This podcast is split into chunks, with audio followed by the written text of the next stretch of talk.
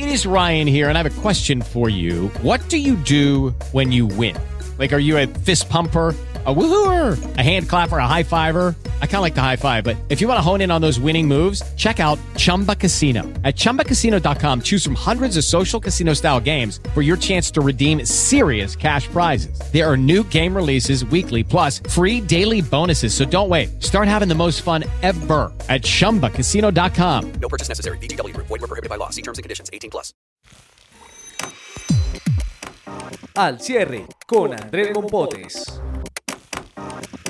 Bienvenidos a un nuevo episodio de Al Cierre. Es 28 de junio del 2018 y les habla Andrés Garibello desde el corazón de la redacción del tiempo para hablar de los temas más importantes de este día.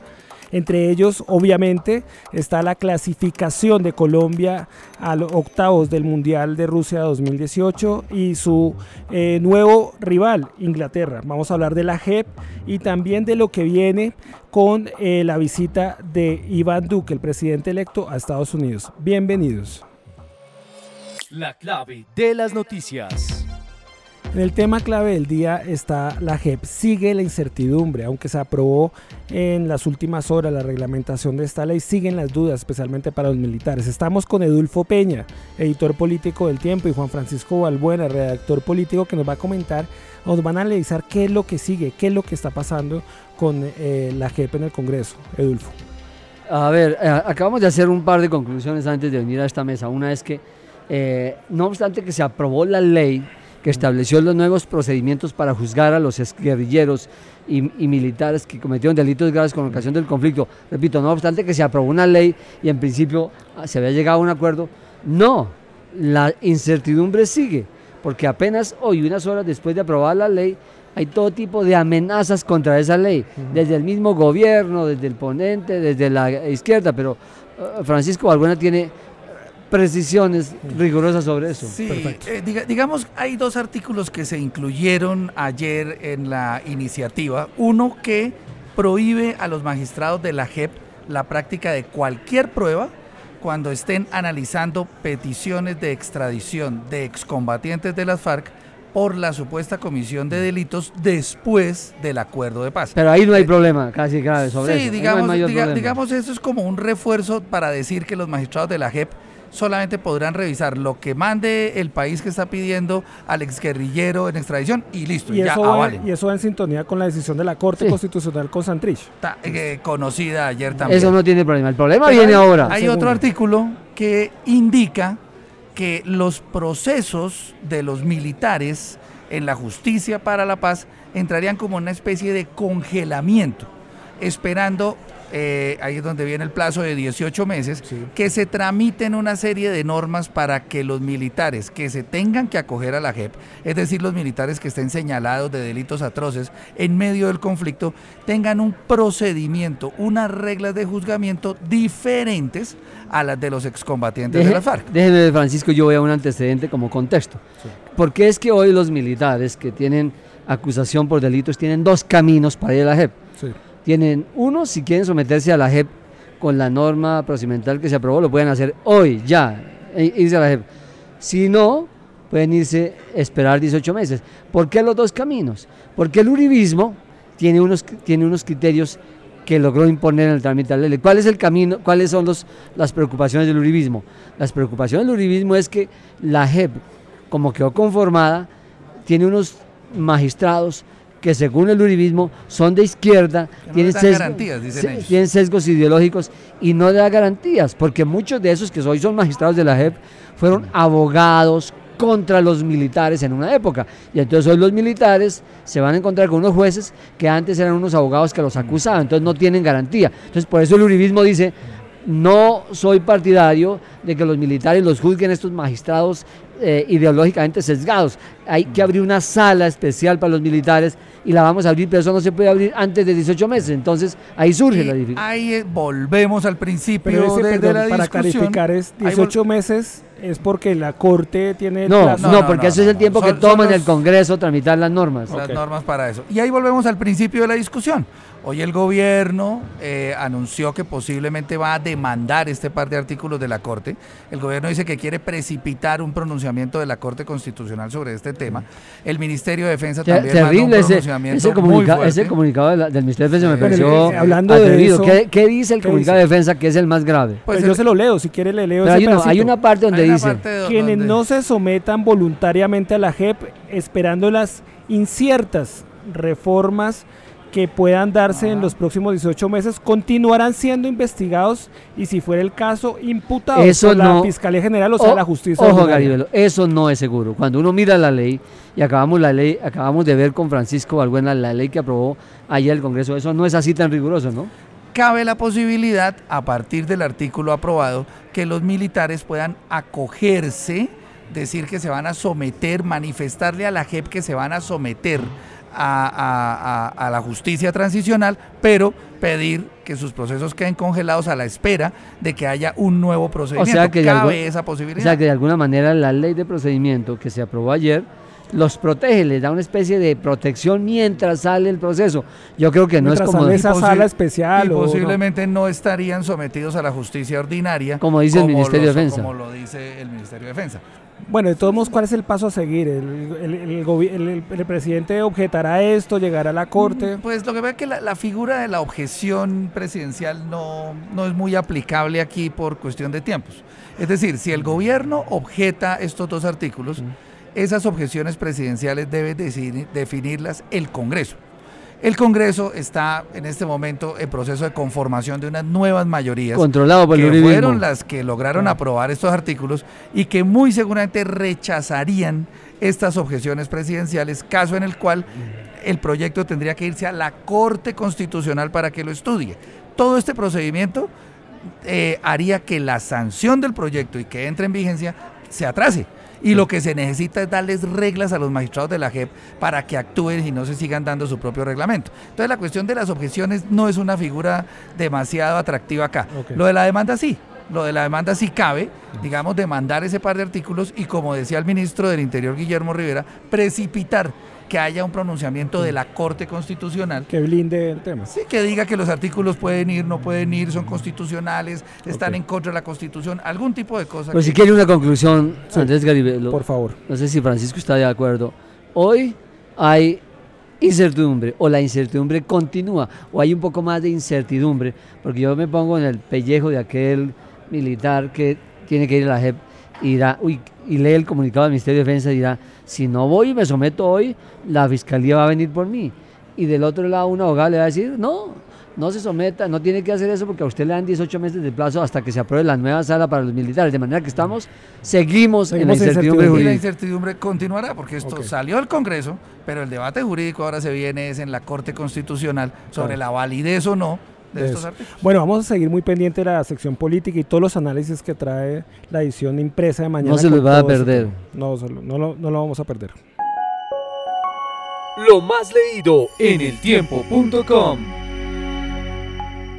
En lo más leído, sin lugar a dudas, es el gran triunfo de Colombia frente a Senegal que lo catapulta en octavos, la siguiente fase del Mundial Rusia 2018. Y bueno, estamos con Orlando Asensio, subeditor de, de deportes de, de esta casa editorial que nos va a comentar dos cosas fundamentales. Uno, el rival, Inglaterra, ¿qué tiene? Eh, ¿Se ve ganable? De pronto, o por lo menos eh, Colombia le puede disputar un buen partido. Y segundo tema fundamental es eh, qué pasa con James y qué, qué están diciendo. Entonces, Orlando, eh, primero el rival, Inglaterra.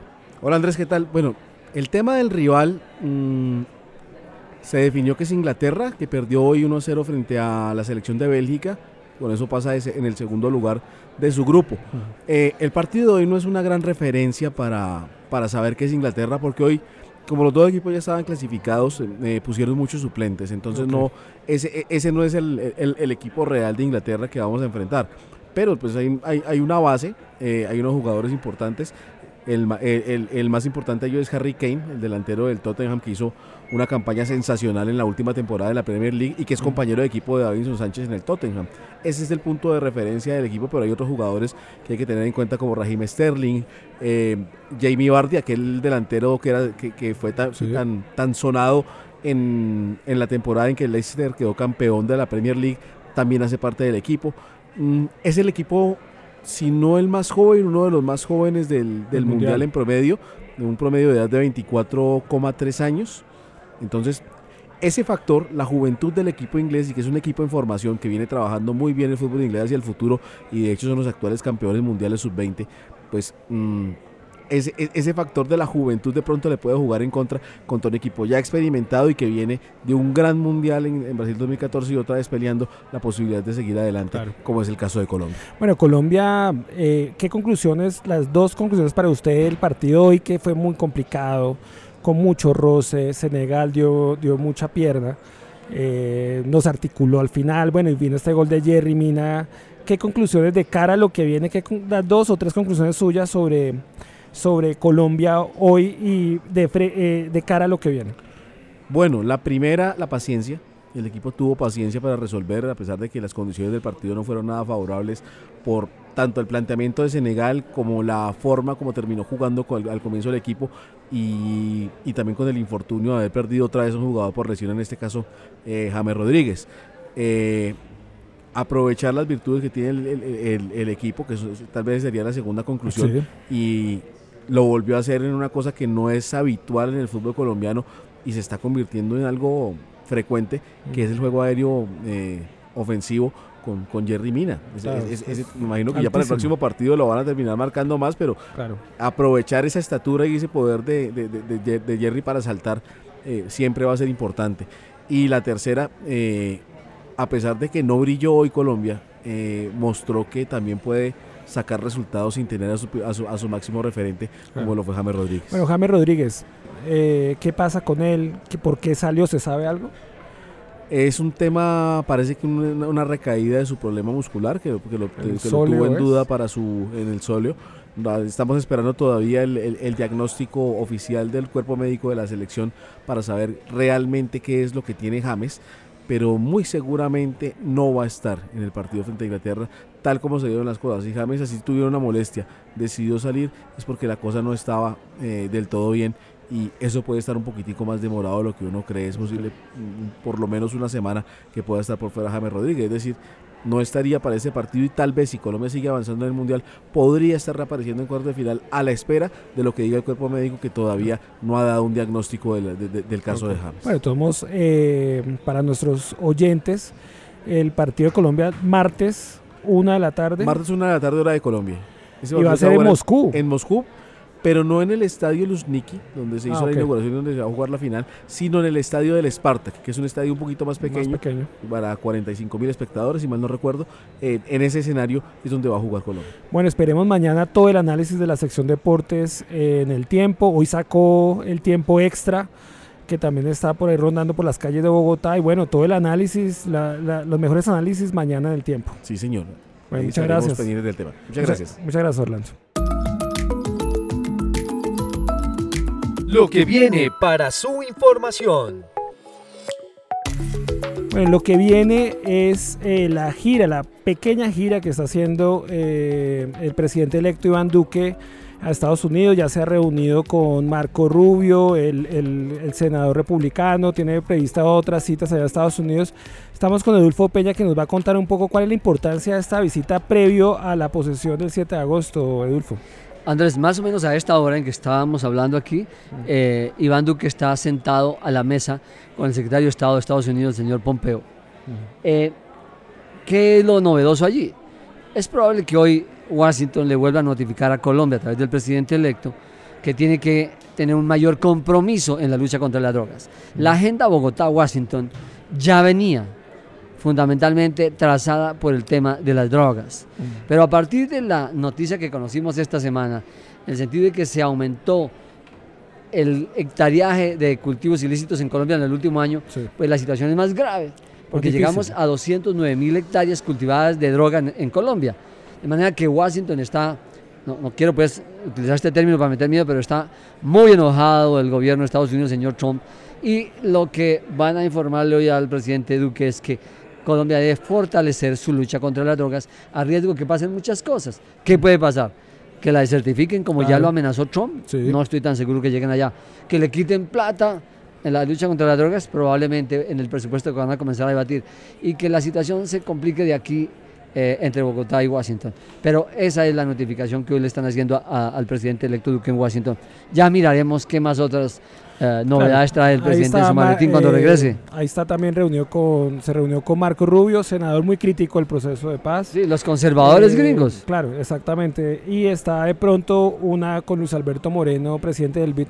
Bueno, seguiremos al tanto a ver qué, qué más pasa con la... Pero lo más importante es esto que le Es acabo de decir, del del secretario de Estado y ilícitos. drogas. Sí, señor. No, claramente. Bueno, Dulfo, muchas gracias por esta información y por Vale, este Andrés. análisis. La cifra del día.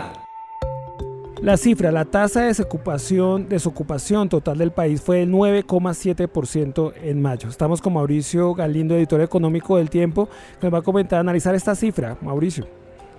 Bueno, el 9,7% pues es una cifra eh, que hay que mirar con mucho cuidado porque significa que si se compara el desempleo con el que había en mayo del 2017 hay un aumento porque en el año pasado, en el mismo mes, el desempleo en Colombia era de 9,4%. Eh, ¿Qué significa esto? Que en mayo, con respecto a un año antes, hubo 294 mil personas más que salieron al mercado laboral. De ellas, 188 mil personas consiguieron trabajo, pero 106 mil no lo lograron. Es decir, que el desempleo aumentó en 106 mil personas con respecto a 12 meses atrás y eso es lo que explica el aumento en la tasa que mide el DANE. Bueno, Mauricio, eh, ¿esto qué nos indica? Que la, ¿Cómo va la economía? ¿Cómo va? ¿Qué está impulsando el empleo? Lo que, lo que estamos viendo es que hay una eh, recuperación en el ritmo de crecimiento de la producción, pero que eso todavía no se está traduciendo en más trabajo. Eh, esperemos que, que el impacto de la recuperación de la producción económica Sí.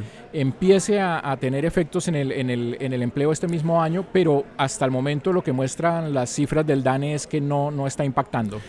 Bueno, Mauricio, de pronto un poco ambiciosa esta pregunta, pero bueno, ya queda un mes para terminar el gobierno Santos. ¿Cómo le fue a Santos en el tema de, de- de empleo? Por lo menos lo, no lo tiene, lo dejó en una cifra, ¿no? En, nueve, En- en- en- nueve- un dígito. En un dígito, perdón. Un dígito que es eh, eh, cuando, cuando el desempleo es inferior al 10%, Sí. es de un dígito. El, el desempleo en el 7 de agosto del 2010 en adelante venía bajando y así duró durante varios años con una, una tendencia a, a caer, Sí. pero esa tendencia se detuvo hacia el año pasado, hacia el 2017.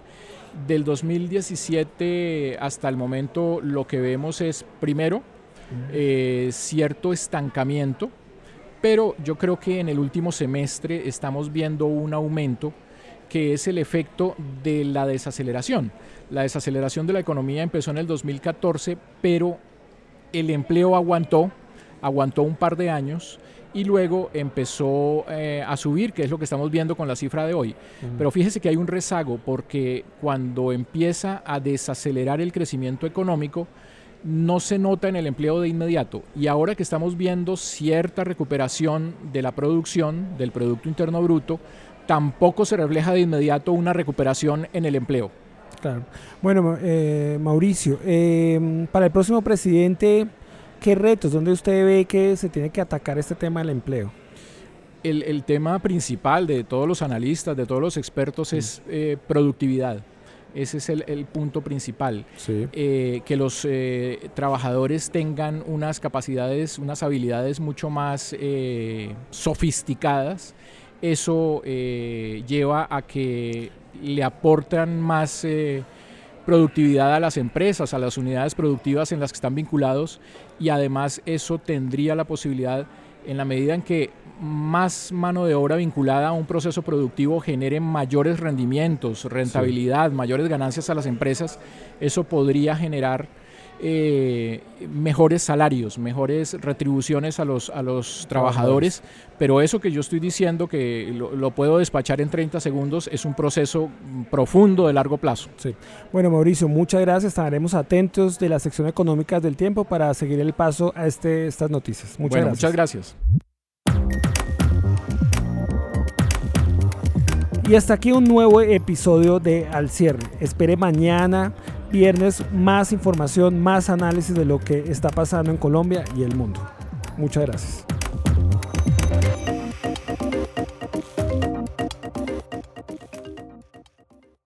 With lucky landslots, you can get lucky just about anywhere. Dearly beloved, we are gathered here today to. Has anyone seen the bride and groom? Sorry, sorry, we're here. We were getting lucky in the limo and we lost track of time.